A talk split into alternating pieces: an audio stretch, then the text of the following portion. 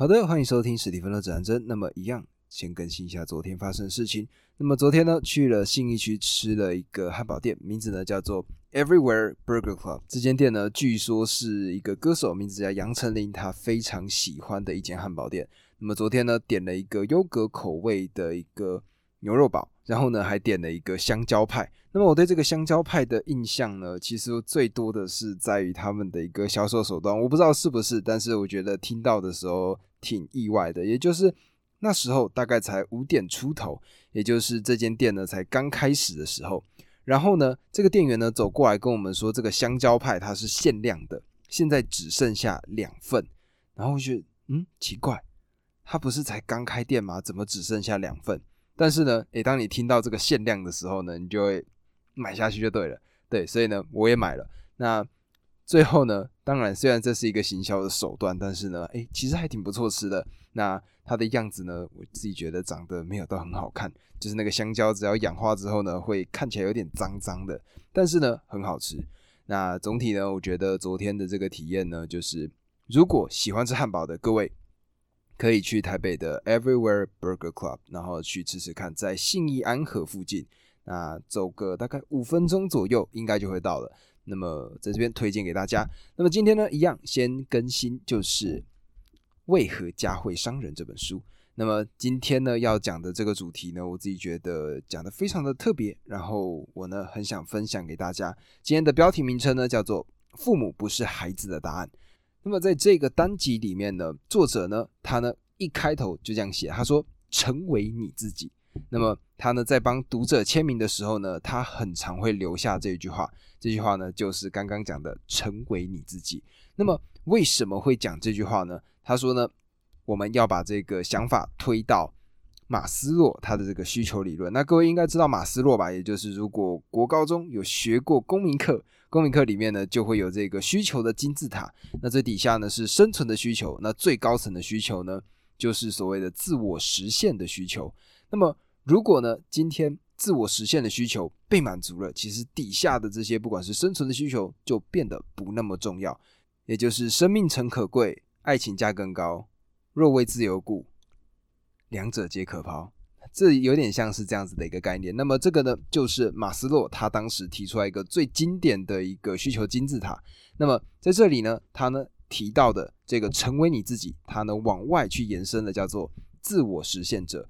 而且呢，马斯洛他呢发现这些自我实现者有非常多的优点。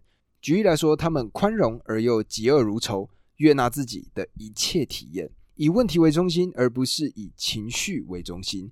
超然独立的性格，不迷信权威，没有审美疲劳，能容忍模糊的状态，有高度的创造力。那么这个呢，确切要怎么做呢？这个呢，就取决于父母他的这个做法了。那么作者呢，他呢在举办讲座的时候，他很常会讲到一个主题，这个主题呢叫做“父母不是孩子的答案”。那么看到这个主题，当然还是觉得说他到底在讲什么？那这个的核心观点呢，就是说父母不要试图去扮演孩子的决定者，而应该给予孩子独立探索的自由。那么即便是一个幼小的小朋友，也一样可以成为自己的人。那么有自己的独立自主意识的一个小朋友会长什么样子呢？书中呢，他呢讲到的一个小朋友，他呢是一个作者的朋友的儿子。那这个小朋友呢才八岁，那他呢就是一个有自己独立思考的人。那里面呢，我举两个例子给各位听。那其中一个例子呢，是有一次在麦当劳吃东西的时候，旁边呢桌上的一位妈妈先是催着自己的儿子说：“快点吃，你慢得像猪一样，我们上课要晚了。”那他儿子呢？有这样的情绪之后呢，他就说不吃了，我们走吧。那这句话呢，突然妈妈就整个生气了，她呢就暴跳如雷，然后呢一直骂自己的小朋友，嘴里呢一直讲着那种非常难听的字眼。那这个时候呢，这个八岁的弟弟他呢就站起来，然后对着那个阿姨说：“怎么会有你这样的妈妈？”这句话呢让那位妈妈惊讶的呆住了。等一阵子呢。他醒过神来之后，二话不说就拽着儿子的胳膊向外冲了出去。这个呢是第一个案例。第二个案例呢是这个小朋友，也是这个弟弟，他呢只有三四岁的时候，那时候他甚至连话都讲得不流利。那那个时候呢，妈妈带着他在社区散步，迎面有一条狗走了过来。那看起来呢像是一条流浪狗，有点脏脏的，好多天都没有洗澡那种感觉。那这时候呢，妈妈呢本能的说了一句：“这条狗长得真丑。”那这时候呢，这句话他儿子呢马上抓住了，然后呢当场就直接教育他的妈妈，他说：“你对狗怎么这么没礼貌？狗有狗的模样，你用你自己的眼光看它，觉得它丑。狗狗们可不一定这样看。那么，如果呢，我们从一个旁人的角度来看到这样子的一件事情，是不是有两个心情呢？一个心情就是。哇，这个弟弟超级厉害，超级勇敢。另外一个心态就是，这是什么难以管教的小孩？但是呢，这个状态其实才是一个自己活出自己样子、一个独立自主的孩子他应该有的样子。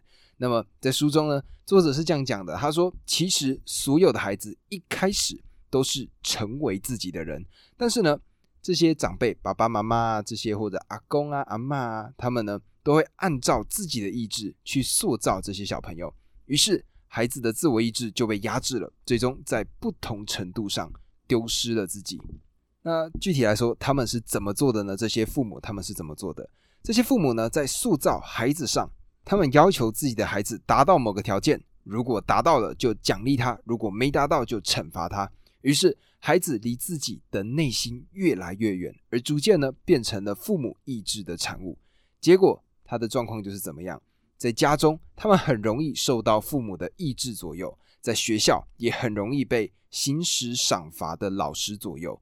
那么，听到这样子的一个做法呢，其实让我想到的事情是，要怎么样去管教一个小朋友，让他呢对于他的这个兴趣逐渐的失去乐趣。他的做法是这样子的，我觉得听了呢就觉得毛骨悚然吧。他呢是这样子，教小朋友呢先画一幅画。画一幅画之后说：“哎，你做的很好。”然后这时候干嘛？给他十块钱，给他，例如说十块美金。那这时候呢，这小朋友就说：“哇，他画画就可以得到十块美金呢。”那么他呢就会持续作画。下一次呢，他再给了另外一幅作品给了他的爸爸妈妈。这个时候呢，爸爸妈妈呢，他呢拿到了这幅作品的时候，哎，这一次奇怪，给了五块美金给小朋友。那这个小朋友就想说：奇怪了，我原先画这幅画有十块美金，怎么这一次只有五块呢？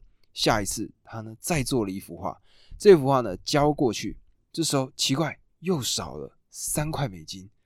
诶，然后呢这个小朋友再交，下一次一块美金、半块美金，慢慢的呢这个小朋友想说：奇怪，怎么他的这个奖励越来越少呢？然后渐渐的他呢就对这个兴趣慢慢的就没有热忱了。这个呢，就是父母会用奖惩的一个方式去教育自己的孩子得到的一个结果。所以呢，这个呢也让我往外稍微扯出来一点点，让我想到的是毕卡索他所讲到的一个我觉得很重要的东西。他说，我们呢最重要的其实画作，什么叫艺术？就是回归到小朋友的这样子的一个状态，也就是我们去看。毕卡索他在后期的作品，很多作品呢很像就是小朋友的涂鸦，但是你不知道为什么，你就会觉得跟他有很大的共鸣。那么这个呢，其实就是一个创作算是返璞归真的一个结论，也就是他呢最终并不会受到任何人的控制，而且回到了身为小朋友最纯真的一个状态。而父母呢，在成长的过程中会希望我们变成某一个意志的结果，所以呢，他们会用自己的方式。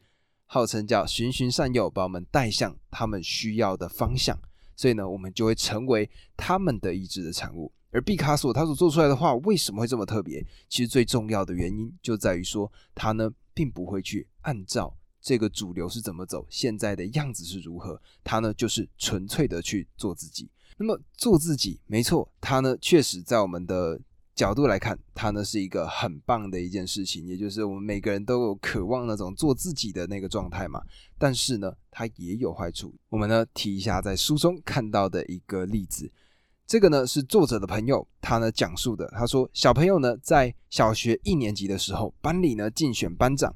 大部分的小朋友呢，基本上那个讲稿都是父母写出来的嘛，所以呢，这些小朋友呢，就是拿着这个讲稿站上讲台，然后呢，就像复读机一样，把这些内容全部卡笔，然后讲出来一遍给所有人听。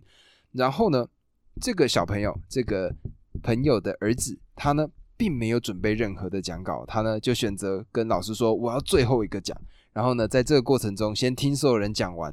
最后他上去只说了三句话，他说：“我叫叉叉叉，我希望大家支持我做班长，我会为大家提供最好的服务。”结果怎么样呢？他呢以高票当选了班长。而且呢，有趣的事情是，当了一年的班长之后呢，他觉得他不想做班长了，于是又去找班导师说他不想当班长。那么这个老师呢就觉得哇，什么？他教了这么多年的书，这是他头一次遇到有一个不愿意当班长的小朋友，而且这个小朋友都不和家长商量就辞职不干了。这个呢真的是太超出他自己的想象。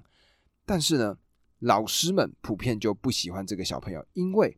老师们的这个赏罚的手段对这个小朋友基本上完全没有效果，他们夸奖他没用，惩罚他也没用。这个小朋友呢不会轻易偏离自己的轨道，但是在同一个时间段，他也绝对不会成为一个问题儿童，因为他的内心自然会指引他走在自己所渴望的道路上，而这样的道路很少是不对的。那么书中呢，他呢是给了一段这样子的结论，他说：喜欢使用奖惩手段的父母和老师。都渴望控制自己的孩子，让孩子按照自己的意志成长变化。孩子呢，就是他们意志的结果，就是他们的作品。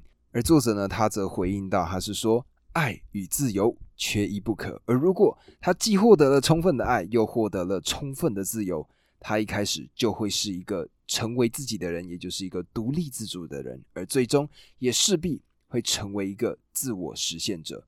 那么。他呢，当然也拿了一个心理学上的一个算是比较科学的一些角度来解释这件事情。他呢拿的是意大利的幼儿教育专家玛利亚，他呢所写出来的一个论文。他是说呢，每个孩子一出生本身就有一个精神的胚胎。那么如果呢把它讲的简单一点，也就是呢。这个小朋友呢，他呢在出生的时候就已经有一个特定的样子了，他不是一个白纸，也不是一个空瓶子，我们呢没有办法去加诸什么东西在他身上。那么，如果呢父母呢想要他成为某个样子，那他呢就会成为一棵歪歪扭扭的树，但是最终还是没有办法决定他的本质。也就是说呢，他没有办法决定说这个小朋友他呢本身的本质是什么。那么，这个精神胚胎的发育呢，不是别的，就是孩子的感觉。感觉是孩子触碰任何一个事物，在建立关系的那一刹那的这个产物。这份感觉会滋养他的胚胎发育。那么要注意到的事情是，不是知识，不是教导，而是感觉。那么，苹果，也就是我在前几期跟各位讲到的苹果创办人贾伯斯，他呢在 Stanford 的这个演讲。十五分钟左右的演讲里面呢，就说到，不要让他人的观点所发出的噪音淹没你内心的声音。最重要的是，要有遵从你的内心和直觉的勇气。他们可能已经知道你想成为一个什么样的人，其他事物都是次要的。那么，这个呢，就刚刚跟我讲到的这个毕卡索所画出来的，叫做一定要回到跟自己小朋友的样子更加相近的这个模样。其实是同个道理，因为呢，都是一个按照自己内心感觉，然后去行事的一个状态。那么这个呢，其实也是蒙特梭利的观点。精神胚胎呢，其实已经知道你想成为一个什么样的人，也就是说，每个孩子先天其实就有他们的使命，而如果父母想要决定孩子的命运，他们就是破坏了孩子的命运。那么我记得呢，我之前在听另外一个讲者，他呢曾经有说过，他说父母跟小孩呢终究会有一场战争。那么这一场战争呢，如果是父母赢了，那么他会是一个悲剧；而如果呢是小孩赢了，那这个呢就是一个喜剧。其实呢，这个最终的就是要再告诉我们，小孩子他呢有一个自己的直觉，他会知道自己最终会成为什么样的人。那么这个呢也让我想到的是。我之前看到的另外一本书叫做《你的孩子不是你的孩子》。那在里面呢，我印象很深刻、很深刻的一句话是这样讲的：他说，父母永远都只是孩子的副驾驶，永远要记得驾驶一定是那个孩子。我们呢，在这个路上，可能呢，只能够帮他，给他一些心情上的鼓励，但是呢，我们不能够告诉他他要去哪里，因为呢，这个罗盘。只存在在这个孩子的心中，而我们呢，只能在旁边给他们最多最多的爱跟支持。